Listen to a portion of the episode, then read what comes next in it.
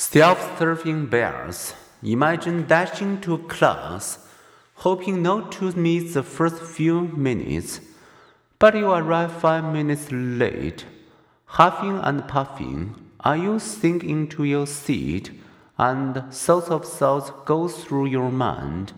Do you go through a negative door with thoughts such as "I hate myself" and "I am a loser"? Or do you go through a positive door, saying to yourself, at least I made it to class, and I really try to get here on time. Personality psychologists have found that most people choose the second door, which leads to positive self thoughts. We have a good reputation with ourselves. We show a self serving bias, a readiness to perceive ourselves favorably Consider People accept more responsibility for good deeds than for bad, and for success than for failure.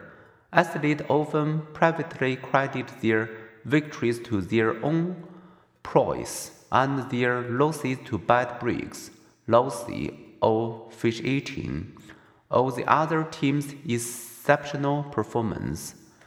Most students who receive poor grades on an exam criticize the exam, know themselves.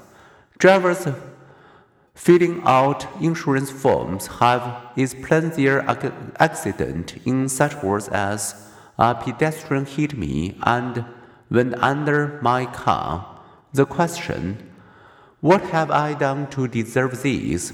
is one we usually ask of our troubles not all successes. Although a self serving bias can lead us to avoid uncomfortable truths, it can also motivate us to approach difficult tasks with confidence instead of despair.